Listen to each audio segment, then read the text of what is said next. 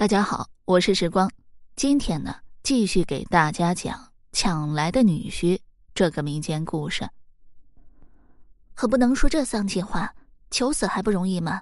到时候咔嚓一刀就下去了。可你甘愿背着这一身污名去见你九泉之下的爹娘吗？你愿意你的林小姐有个遭人唾弃的未婚夫？你让她以后的日子怎么过啊？这话让罗启陷入了长久的沉默。其实早在他被官府羁押的那天，林家就立刻派人送来了退婚文书。他不怪林家，只怪自己糊涂，不该去赴那九绝。现在自己的名声与前途尽毁，若是真这样下去，他又有何面目面对罗家的列祖列宗？你真的能帮我翻案？思绪良久，他抬起头来，打量着眼前娇小的身影，眼中重新。燃起了希望。嗯，石静柔坚定的点点头。就算是一路告到京城，我也要还你一个清白。晨曦之中，远远的传来马的嘶鸣。石静柔一个飞身下马，奔进了他爹的房间。女儿彻夜未归，派出去的人都找不到大小姐，可把石大宽急坏了，巴巴的在屋里等了一夜。见女儿终于回来了。他来不及责备，赶紧询问情况。父女俩在房里商量了很久，随后石静柔带着一队人马不知去向，而另一些人则离开山寨，直奔省城而去。这时，各地的秀才们已经纷纷前往省城，而去到省里的人也很快传回了消息：巡按御史尹洪文已经秘密到达了省城，监察这一次的秋审。石大宽一听此人的名字。眼睛顿时一亮，当年是大宽闯荡江湖之际，曾对尹大人有过救命之恩。后来石大宽也听说过很多关于尹大人的消息，都是赞扬他为官清正，不畏强权，是个为民请命的好官。不过石大宽并不准备以救命恩人的身份去找他，他石大宽快意江湖，并不是个施恩图报之人。他思虑一番。命人将尹大人下榻的地方告诉石静柔，其他的他相信自己女儿能够应付得了，也就不管了。这天清晨，尹大人借宿的福来客栈门前扔着一名被五花大绑的书生模样的人，店小二壮着胆子上前解开绳子，扯下他口中塞着的布团，书生却立刻惊恐的弹跳起来，四处躲避，嘴里还胡言乱语。有鬼！有鬼！对不起啊，我不是故意要杀你的，姑娘，你饶了我吧。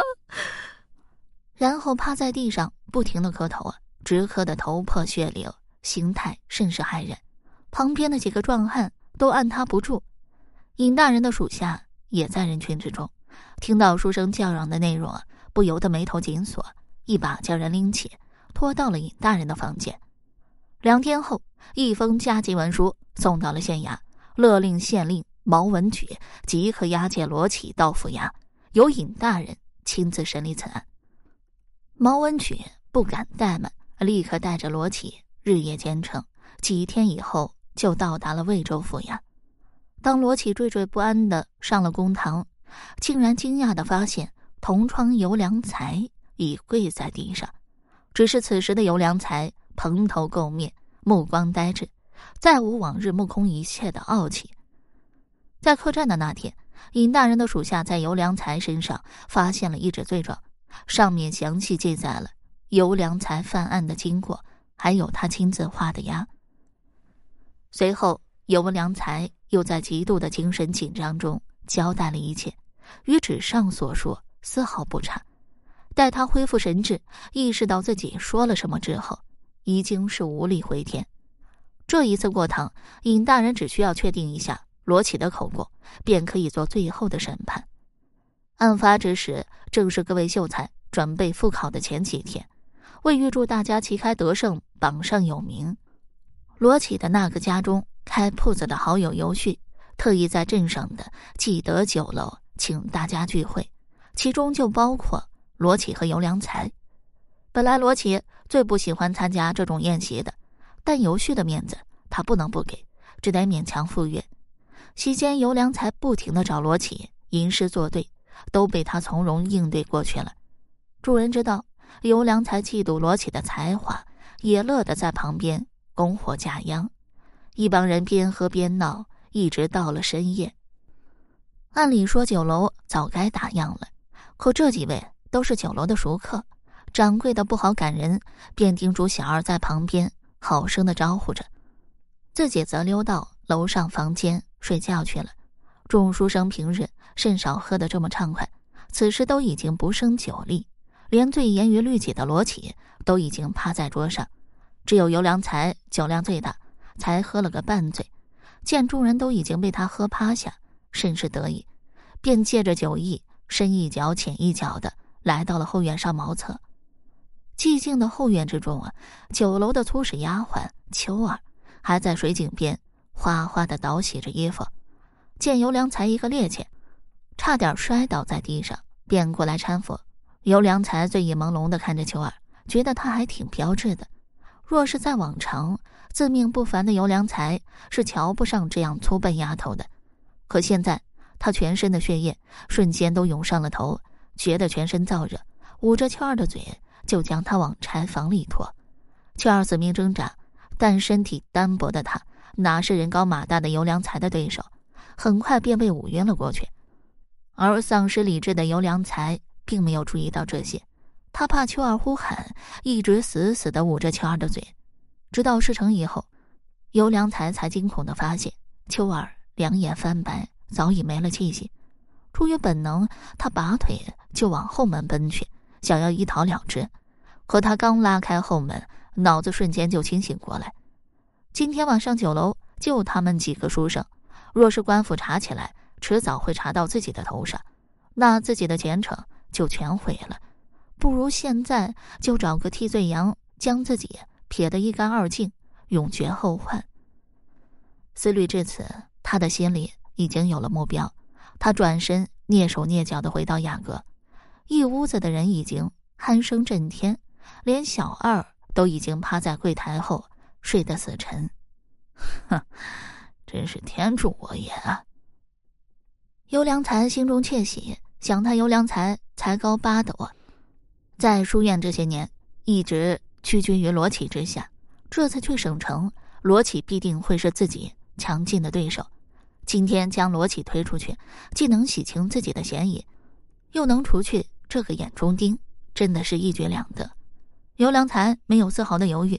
扛着罗启便来到柴房，将他的衣服剥掉，与秋儿摆在一起，然后回到雅阁，往自己身上泼了一大壶酒，伪装成醉酒的样子，与众人倒在一起，沉沉的睡去。果然，第二天一大早，众人是被衙役给拍醒的。随后，罗启便被带走了。尤良才非常得意，认为从此便可高枕无忧。那几天是活跃异常，时常落井下石。在众人面前说罗启的坏话，这便是尤良才的犯罪经过。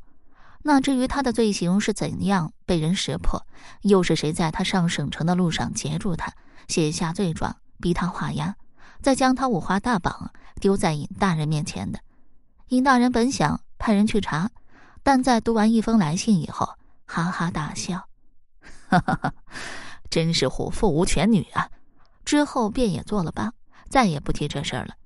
最后啊，自行不义又想陷害他人的尤良才，自然受到法律的严惩。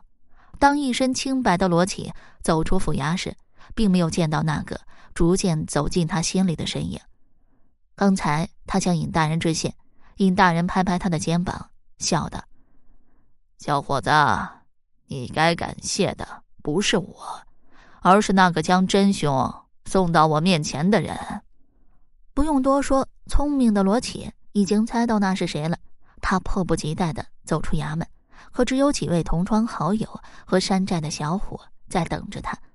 小伙送上个包袱：“这是我家小姐送给公子的，祝公子金榜题名，前途似锦。”罗启接过那沉甸甸的包袱，感激钦佩、思念甜蜜，各种滋味涌上心头。